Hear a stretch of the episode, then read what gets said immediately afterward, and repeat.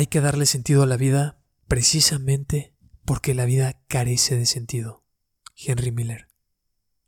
No sé si han observado que cada vez que alguien quiere hacer alusión a las incógnitas fundamentales del ser humano, son imprescindibles las preguntas del tipo ¿quién soy? ¿Para qué existo? ¿Cuál es mi propósito en esta vida? ¿Para qué estoy aquí? Y esto es así porque son preguntas enigmáticas para cualquiera. Logran tocar algo en nosotros que nos hace sentir la vulnerabilidad de la condición humana ante la incertidumbre. Son preguntas que nos orientan hacia la construcción de nuestro sentido de vida. No siempre voy a poder darles un capítulo tan interesante como el que vamos a abordar hoy. Y lo digo porque representa algo que está íntimamente ligado a nosotros mismos. Es algo que no importa quién seas o de dónde vengas, tiene que ver contigo. Punto y aparte, punto y aparte, punto y aparte. El fin de este podcast es hacer un punto y aparte en la forma de entenderte a ti mismo. Mi intención es crear un espacio de difusión y reflexión acerca de todo aquello que puede ayudarte a mejorar tu vida. Desarrollar tu conciencia y manifestar tu potencial de la manera más completa y concisa posible. Mi nombre es Rafael Fontecilla, soy psicólogo y esto es punto y aparte. ¿Alguna vez te ha pasado que te despiertas porque ya no puedes dormir más, a enfrentarte a una rutina que tiene olor artificial, con tiempo análogo, en donde los minutos son horas y en donde el tiempo deja de ser tiempo para ser una burbuja de monotonía que nunca estalla, una burbuja que está llena de vacío y que te empuja a repetir y recrear aquellas cosas que te han llevado justo al punto en donde estás, mientras sigues y sigues por el hecho mismo de seguir, porque así es la vida y porque esto es todo lo que hay? Si esas palabras resonaron en tu interior, puede que sepas lo que es vivir una crisis existencial, en donde se experimenta el vacío de la insignificancia y en donde no hay finalidad ni propósito. Generalmente son periodos en los que nos cuestionamos profundamente acerca de las razones que nos motivan y rigen nuestra vida. Pero la crisis no es mala per se. Vamos a ver, en realidad puede ser un acontecimiento importante y trascendental para nuestra experiencia ya que representa un replanteamiento de los significados personales, y si se resuelve de la manera adecuada, puede llevarnos a cambiar la manera en cómo entendemos nuestra vida y dar un sentido que antes simplemente no existía. Por eso podríamos decir que las crisis son la antesala del cambio, cuando de sentido estamos hablando, porque puede ser un punto de inflexión en el que nos vemos de frente y decidimos cambiar de dirección. Esa es la virtud escondida detrás de las crisis, el poder de cambio. Ahora, la vida a veces nos coloca frente a situaciones difíciles y cada uno de nosotros tiene que contestar o enfrentar esas situaciones como podamos. Algunos las enfrentan de la mejor manera mientras que otros simplemente reaccionan en cómo su personalidad dicta esa situación sin tomar un papel más activo. Con esto quiero decir que incluso cuando hay situaciones que objetivamente son desagradables, podemos tener la decisión sobre cómo las interpretamos. En palabras de Víctor Frank, si no está en tus manos cambiar una situación que te produce dolor, siempre podrás escoger la actitud con la que afrontas ese sufrimiento. Puede que pienses que en teoría está bonito lo que dice y que al final, pues es algo obvio, pero si nos sumergimos un poco más en la vida de este hombre, veremos que esa frase la vivió en carne propia. Víctor Frank es considerado el padre en cuanto al sentido se refiere. Fue psiquiatra y creador de la logoterapia, una terapia que precisamente se encarga de encaminar el sentido de vida de los pacientes. Tal vez lo conozcas por su libro más famoso, El hombre en busca de sentido. Víctor vivió y construyó parte de su teoría en los campos de concentración nazi. Solo en este contexto, en donde la desesperanza y el sinsentido aparecían en su máxima expresión, fue posible ver de la forma más clara cómo el hombre necesita de sentido para orientarse en la vida. Él presenció muertes que venían seguidas de la resignación, donde él narra que parecía como si el cuerpo pues se dejara morir, o suicidios en donde el dolor y la desesperanza eran tan fuertes que la muerte parecía la única liberación. En este duro escenario, en donde estaban privados de las necesidades más elementales, en donde eran torturados constantemente y en donde la esclavitud era la única certeza, fue donde pudo forjar su teoría y comprobar que la última libertad recae siempre en uno mismo. Una libertad que no puede ser robada o poseída, pues es nuestra propia voluntad de elección. Ahora que ya tenemos un poco de contexto, vamos a pasar a analizar qué es lo que sucede en la actualidad, qué nos está influyendo y cómo nos repercute en la construcción de nuestro sentido de vida. El punto de partida es que la felicidad se ha posicionado como el valor más elevado, conforme al fin último del individuo contemporáneo. Si eres una persona feliz, lo has logrado todo. ¿Y cómo se logra esta felicidad? Bueno, la respuesta siempre es personal, pero hay que ser conscientes que los medios de comunicación, las películas, series, redes sociales y nuestra propia sociedad pueden manipularnos o influirnos a tomar caminos preestablecidos sobre cómo obtenerla y muchas veces tienen éxito.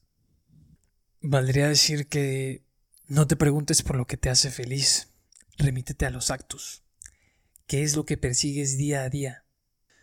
Los invito a hacer este experimento. Pregúntale a alguien qué es lo que le hace feliz. Y puede que te conteste cosas como reunirme con mi familia, leer un libro, pintar, entre otras cosas, puede ser lo que sea. Y después pregúntale, ¿y cuándo fue la última vez que lo hiciste?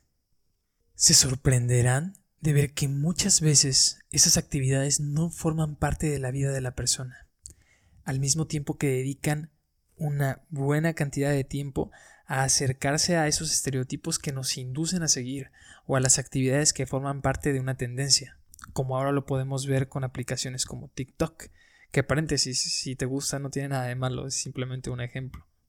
Es decir, en su día a día dedican tiempo a actividades que de forma racional resulta difícil aceptar que nos dan felicidad, aunque la realidad se revela por sí misma. Mientras más vistas o más likes o más impacto tengamos, nos sentimos mejor. Si tenemos una buena respuesta, sentimos algo que resulta tan agradable que nos logra mantener ahí horas y horas. Y ese es el éxito de las redes, por hablar de algo en particular. Nos da pequeños chispazos de felicidad. Por eso son tan adictivas. Si no fuera así, no tendrían la fuerza que tienen. Y mientras más importancia social cobran, más susceptibles a sentir felicidad por tener un perfil exitoso en redes sociales, por unirnos a tendencias que están de moda, por obtener fama o reconocimiento o estatus que se nos da a partir de poseer ciertas cosas, somos. Por eso nos hacemos más susceptibles, porque lo que sucede es que implícitamente se nos deja ver que eso es lo deseable para nosotros y además es valorado socialmente, es decir, no solo por nosotros mismos. El segundo punto es que la naturaleza de la felicidad es efímera, va y viene. Si nuestro propósito es poseerla, lo más probable es que se experimente un gran vacío, pues es imposible permanecer en ella por mucho tiempo. Y como vimos, hay una tendencia muy marcada a perseguir ese ideal de felicidad. Para que nos demos una idea de a qué me refiero, les recomiendo un video buenísimo en YouTube de Steve Kutz llamado Happiness. Se ilustra de una manera cruda pero magistral el estilo de vida que la sociedad nos induce a seguir todo representado con ratas. Regresando al tema, es algo muy común pensar que la felicidad viene a través del éxito, a través de lograr aquello que se desea, ya sea la obtención de un logro, de un objeto o la compañía de una persona. Y sí, para la mayoría de la gente es justo así. Y no está mal. La cuestión es que si esa felicidad fuera duradera, la gente no tendría por qué estar persiguiéndola constantemente comprando y obteniendo cosas nuevas, necesitando reconocimiento social constante, éxito en cada contexto o cambiando de pareja, de casa, de auto o de lo que sea que implique novedad para poder experimentarla. Bastaría con lo ya logrado para poder conservarla, pero la realidad es que no es así. Es por eso que si nos enfocamos en perseguir la felicidad, a la larga, contrario a lo que se podría pensar, provoca una sensación de vacío y ansiedad en vez de plenitud porque no hay felicidad que dure lo suficiente y hay mil deseos que satisfacer, los cuales muchas veces son difíciles o hasta imposibles de conseguir. El tercer punto que hay que dejar en claro es que no se trata de despreciar la felicidad, pues es una emoción valiosa y bella que da contraste y valor a nuestra vida. El problema es enfocar la dirección hacia ella cuando además de ser impredecible, es efímera. Cuando aparezca, pues hay que disfrutarla, pero perseguirla obsesivamente te puede dar resultados negativos más que positivos, porque mientras no la obtienes, te sientes incompleto o vacío. Imagina a alguien que se la pasa esperando a que pase una estrella fugaz. Lo que podría ser un espectáculo hermoso, efímero y espontáneo, resulta pues en una situación frustrante, por la expectativa que se genera y por la misma posibilidad de que nunca aparezca. Basta con observar que a pesar de que en esta época en la que los indicadores de bienestar en la población están más altos que nunca, en donde hay más desarrollo, además de tener un acceso a la información, a la cultura y al arte sin precedentes, sin mencionar el aumento de oportunidades que hay en la relación a otras épocas, pues estamos en un tiempo excepcional. Y a pesar de eso, es el momento en el que hay más suicidios que nunca.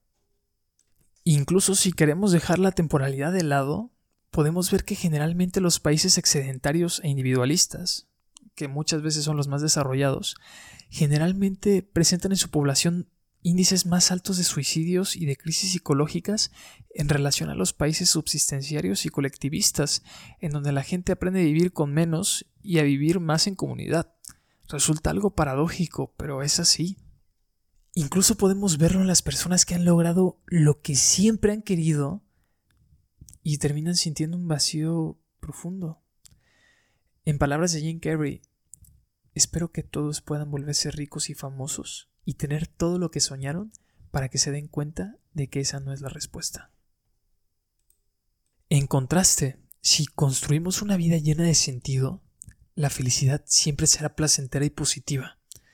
Una vida con sentido no solo es importante, sino necesaria para una experiencia vital saludable y satisfactoria. Para esto, les comentaré un esquema muy fácil y completo llamado Los cuatro pilares del sentido de Emily Stephanie Smith. El primer pilar consiste en la pertenencia.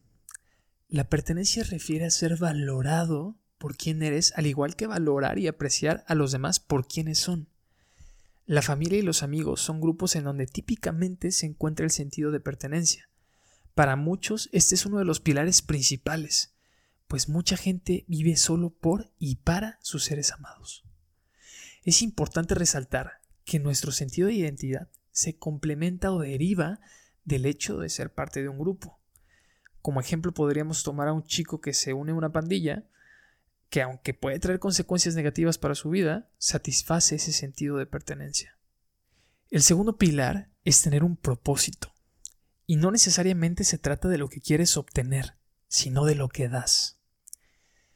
Tener un propósito está relacionado directamente con el compromiso que tienes para impactar al mundo de alguna manera. Son los porqués que la gente tiene para vivir, y como ejemplo podemos encontrar a personajes como Martin Luther King o como a Gandhi, que encabezaron movimientos que trajeron desgracias a su vida personal, pero que los inmortalizaron por la perseverancia y por el valor que tuvieron para perseguir un propósito a pesar de las dificultades, impactando a millones de personas. Otro ejemplo más común podría ser una madre o un padre que se desviven en el trabajo para poder darles un buen futuro a sus hijos. Puede que no encuentren tanta satisfacción en su forma de vivir, pero al estar orientados hacia un propósito, su vida cobra sentido. Este pilar no podría expresarse mejor que como lo hace Nietzsche.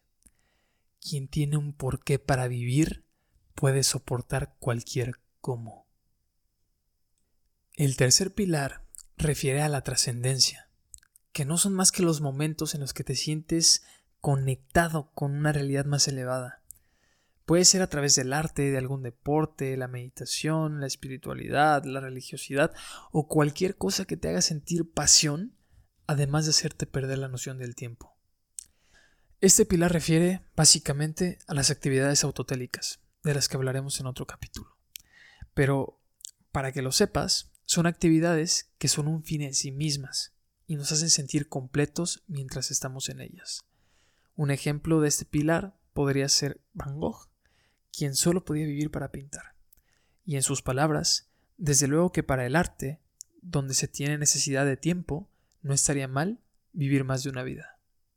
El cuarto pilar es la narrativa de historias. Se trata fundamentalmente de las historias que te dices a ti de ti mismo. Tu vida no es solo una lista de sucesos. Tú puedes tener un papel activo en interpretar y reinterpretar aquello que te sucede. La manera en cómo nos contamos aquello que nos pasa es lo que constituye el significado de los sucesos que experimentamos. En otras palabras, el mapa no es el territorio. Es decir, las representaciones que empleamos para entender el mundo no son el mundo, por lo que siempre habrá diferentes coordenadas para entender una situación, y algunas serán más completas y funcionales que otras. Este pilar es una de las principales tareas que se hacen en psicoterapia, aunque lo llamamos reestructuración cognitiva. Alude al poder que tenemos de darle un nuevo significado a algo que nos pasó y como ejemplo podemos tener a alguien que tras haber sufrido alguna desgracia atribuye un nuevo significado a este suceso para situarlo como el punto de inflexión en el que encontró su propósito. También podemos verlo en menor escala cuando significamos algo malo que nos sucede con el dicho de todo pasa por algo o si, eso no hubiera pasado, no estaría donde estoy.